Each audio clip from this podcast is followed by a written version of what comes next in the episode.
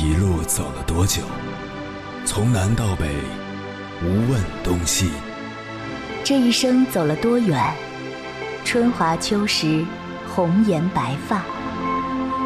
也曾鼓起勇气，奔向不曾到达的地平线。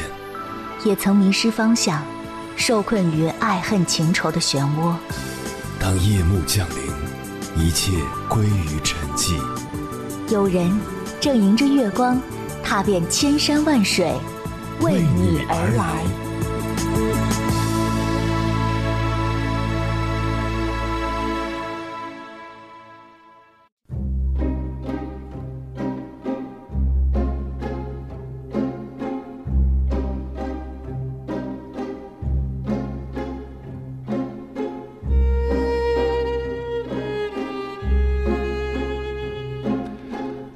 有一个同学，他自小生活和学习环境挺好的，其他人都只能够在村里的小学上学，而他可以到镇上的中心小学的重点班去上学，而且是以极低的分数进去的。很多人羡慕嫉妒恨，因为他不仅可以凭借着父母的关系上最好的学校、最好的班级，还可以周周开 party，而我们只能靠自己拼死拼活去考试。节假日也要被父母关在房间里，静静的看书写作业。随着年龄的增长，对他的那种羡慕已经在不知不觉中消失了，因为他越来越贪玩。高中的时候，虽然同样在市重点的重点班，而他永远是那个迟到、早退、旷课、趴桌面睡觉、不做作业、考试不及格、家长会、父母从来不到位的孩子。老师已经对他毫无办法了，与家长沟通，家长永远都是那一句：“老师，我们很忙，您帮我们管教管教吧。”班主任想请家长来学校好好沟通，也永远都是在忙。后来请的多了，家长干脆说：“我的孩子想学习就学习，不想学习就算了，我们无所谓的。”最后。班主任和科任老师给了他无限的自由，不再约束他。他喜欢来上课就来，不喜欢来就不来。后来高三第一学期，他就退学了。再后来，听说经常去他家参加 party 的人总是约他去夜店。听说他父母给了他一张银行卡，让他去创业。听说他的那些钱。被那些所谓的朋友骗去了。听说他沾上了毒品，被抓去戒毒所了。听说他出戒毒所后又复吸了，最后中风了。苏轼有句名言：“凡人为善不自欲而人欲之，为恶不自毁而人毁之。”如果这位同学能够利用好自小优异的环境，自觉自律，做到自我约束，就不会一而再、再而三的堕落。虽然已经不可挽救过去的虚度年华，但也可以使得以后的光阴过得有所值，不遗憾。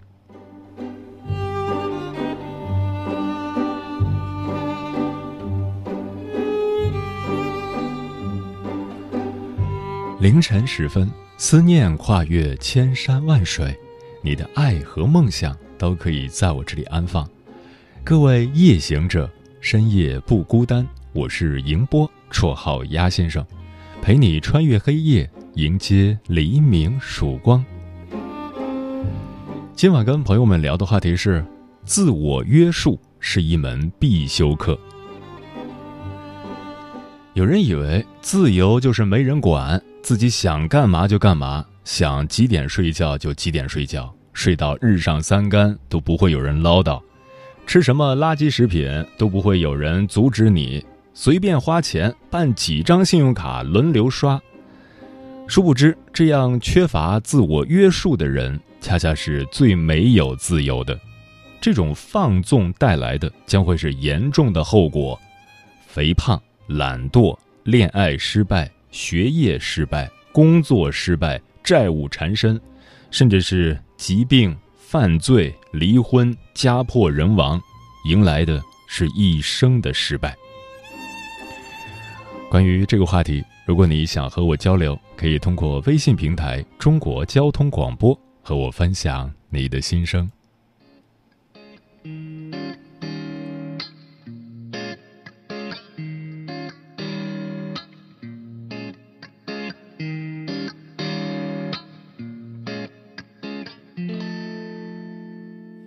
小时候，大人叫我努力，说这样长大才有出息，所以我从小开始演戏，逃避着我不真实的我自己。呐呐呐呐呐呐呐，呐呐呐呐呐呐呐，呐呐呐呐 na na na na na na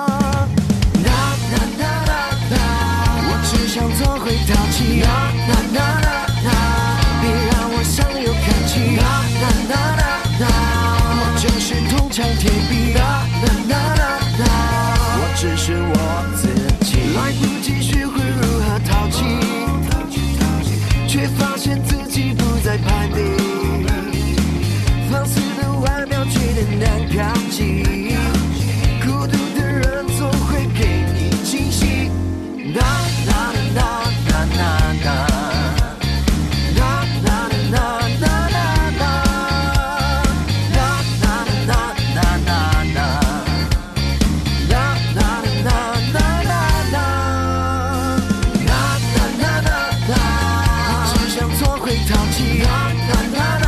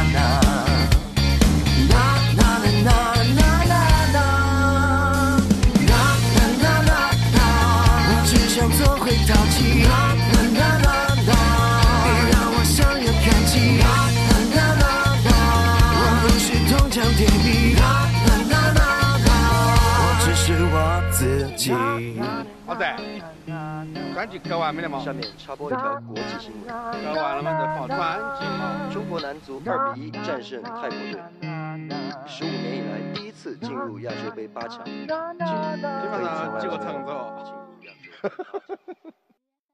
你 恋爱过吗？结婚算？俺都有孙子了。呃，一直都单身啊。爱过。你有梦想吗？我希望多拉点生意，给孩子攒点钱。年轻的时候想当个舞蹈家。当然有啊，不过我只想给自己打工。我一直想开个花店。你走过千山万水吗？跑了二十多年车，哪儿没去过呀？我也是个旅游达人，山山水水都看过。还没走过，不过呢，我想以后是不是能够环游世界？追星算吗？从一个城市跑到另一个城市。那你你呢？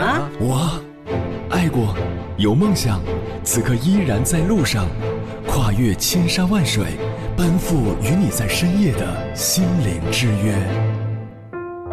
中央人民广播电台交通广播《心灵夜话》栏目，千山万水只为你，我是迎波，让我收藏你夜晚的思念。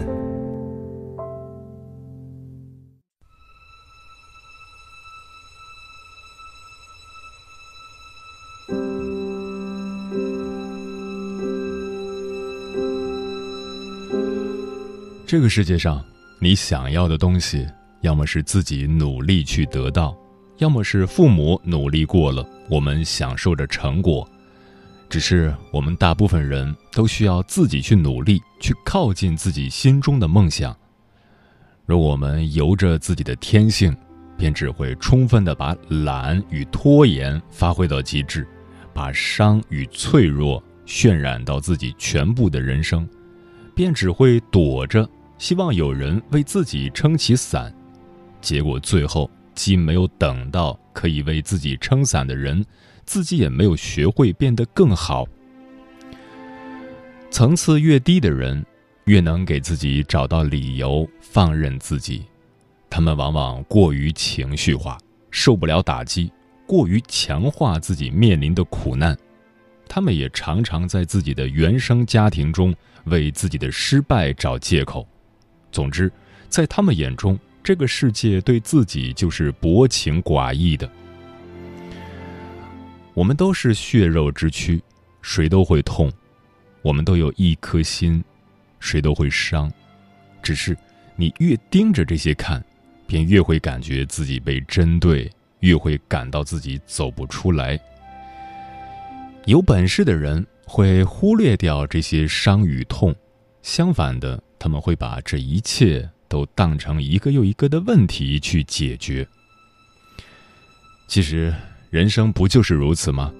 如同升级打怪一般，遇见了开打便是了。难道要为自己刚刚的操作不当停在原地不动吗？那样做的结果只有死路一条。今晚千山万水只为你，跟朋友们分享的第一篇文章，名字叫《论自我约束的重要性》，作者零零七零零八。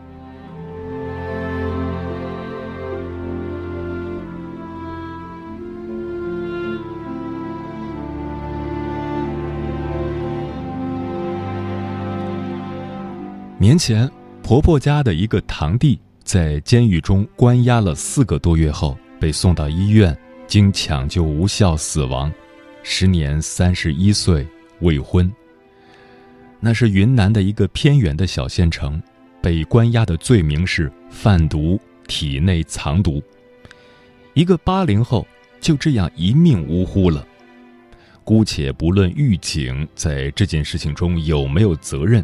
咱先捋一捋这个孩子在这三十年的生命轨迹。这个孩子上有四个姐姐，下面有一个妹妹，父母都已经七十多岁了。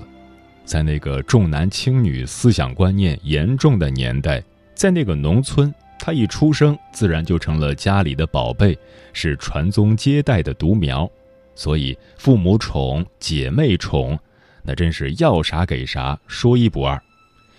因此，养成了他好吃懒做的坏毛病，家里的活从来都不干。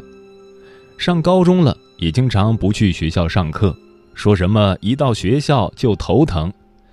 在家也是白天睡觉，晚上看会儿书，作息完全颠倒，不和正常人过一样的日子。如此这般，当然大学也就与他无缘。没办法，出去打工吧。家里希望他能赚点钱养活他自己，可是他哪里是干活的料？怕脏，怕累，嫌打工赚钱少，一直想一口吃个大胖子，不能脚踏实地的做事。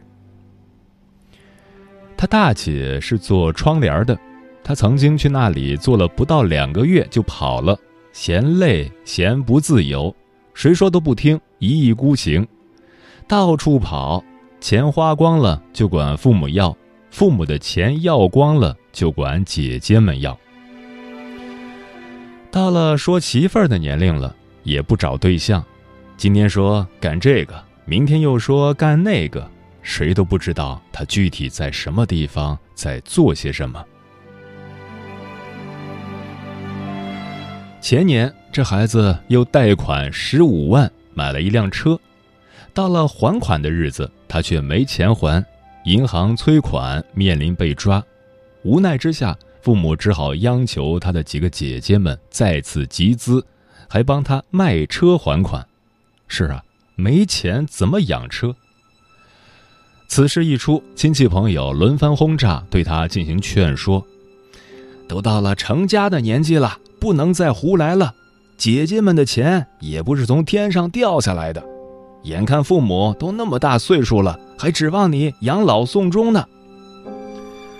可是自由散漫惯了的他，怎会听得进去？全都当了耳旁风，依然我行我素，东飘西荡。村里也有人猜测他入了传销，反正他是不跟家里人说实话的。一直到云南警方书面告知，以贩毒罪名将其逮捕入狱，家里的人这才慌了神。一直到他死，他的父母都不知道他这些年在外面都经历了什么，在狱中又经历了什么。据说死前一周就低迷不进了，父母现在也不知道儿子已经死了，几个女儿们骗他们说只是判了十年。那么，临死前他悔悟了没有？谁也不知道。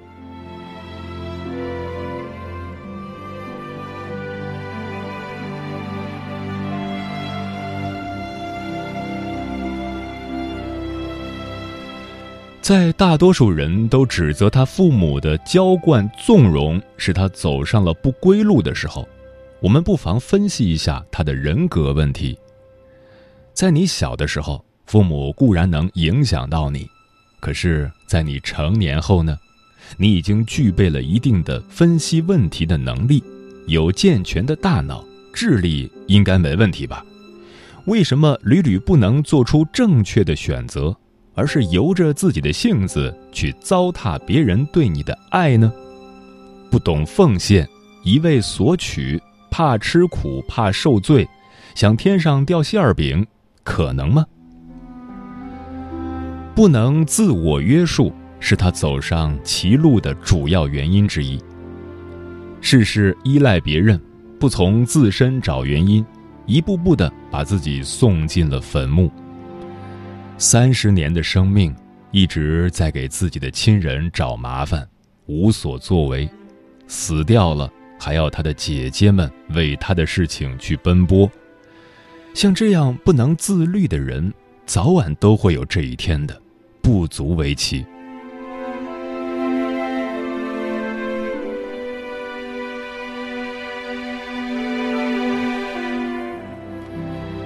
一个人从出生到暮年，几十年的生命历程，会经历很多事情，会面临很多选择。怎样去做出正确的选择，避免少走弯路，是我们每个人都应该思考的。人生苦短，应该尽可能的多去做一些有意义的事情，尽到做人的责任。是什么角色，就尽什么角色的责任。做儿女的。做父母的，做医生的，做老师的，等等等等，做到自我约束自己的行为，一起构建和谐社会，才能避免悲剧的发生。一个健康的人，不光是指身体上的健康，心理上的健康同样重要。如果没有健康的心灵，没有正确的人生观，那将是可悲的，也是很可怜的。人生的道路怎么走，关键在于你自己。外在的因素只是一种助力，起决定作用的还是你自己的觉悟。有一句话很流行：“管得住自己才叫真本领。”愿我们每一个人都能做到自尊、自爱、自律、自强，健康幸福的度过自己的一生。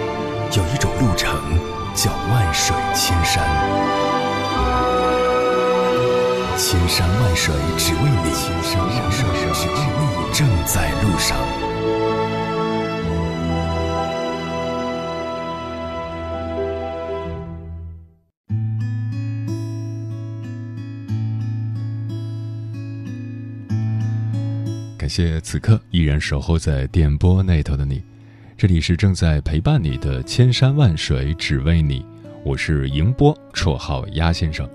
我要以黑夜为翅膀，带你在电波中自在飞翔。今晚跟朋友们聊的话题是：自我约束是一门必修课。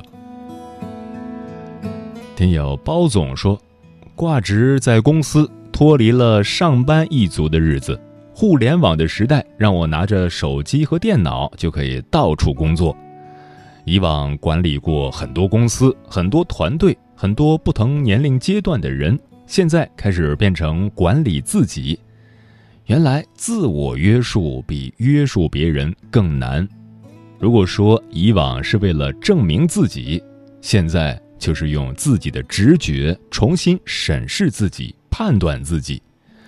当没有了参照物，是否还能知道自己站在哪里，应该怎么选择？大概就是我今年剩下几个月要想的事情。上善若水说：“能够自我约束的人，生活都会发光。当一个人想改变现状时，就会从内心产生一种坚定的意志力，不被欲望所控制。”能够自我约束的人，看似日子过得辛苦，却因为这种辛苦获得了更多选择的自由和说不的底气。龙哥说：“如果你经常和同一批人坐一趟公交车，你会发现，不自觉插队的永远都是那几个，几乎不存在例外。这几个人作为成人。”但却不具备或者严重匮乏基本的社会道德自我约束力，他们会一直觉得自己的行为是合理的，所以在成人的世界里，无条件的去劝诫他人是一种很蠢的行为。一个心智不健全的成人，除了自我鞭策成长之外，几乎不可能接受第三方的建议。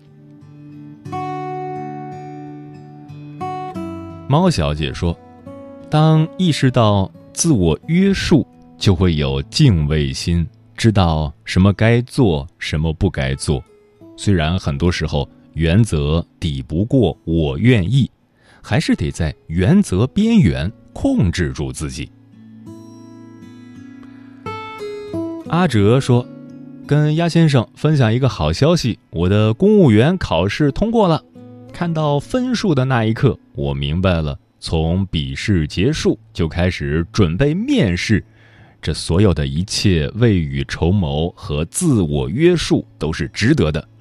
想对自己说，你的努力终将美好，但此刻不能停留，你还要奔赴下一个征程。嗯，恭喜你。《简爱》中，简对自己说过这样一段话。我自己在乎我自己，越是孤单，越是无亲无友，越是无依无靠，我就越要尊重自己。不可否认的是，我们都希望从周围的世界中获得价值，获得认可。只是，当没有人看见你的时候，当你还不够优秀的时候，你只能自己去承认自己，自己去约束自己。自己去提升自己，才能实现自己的价值。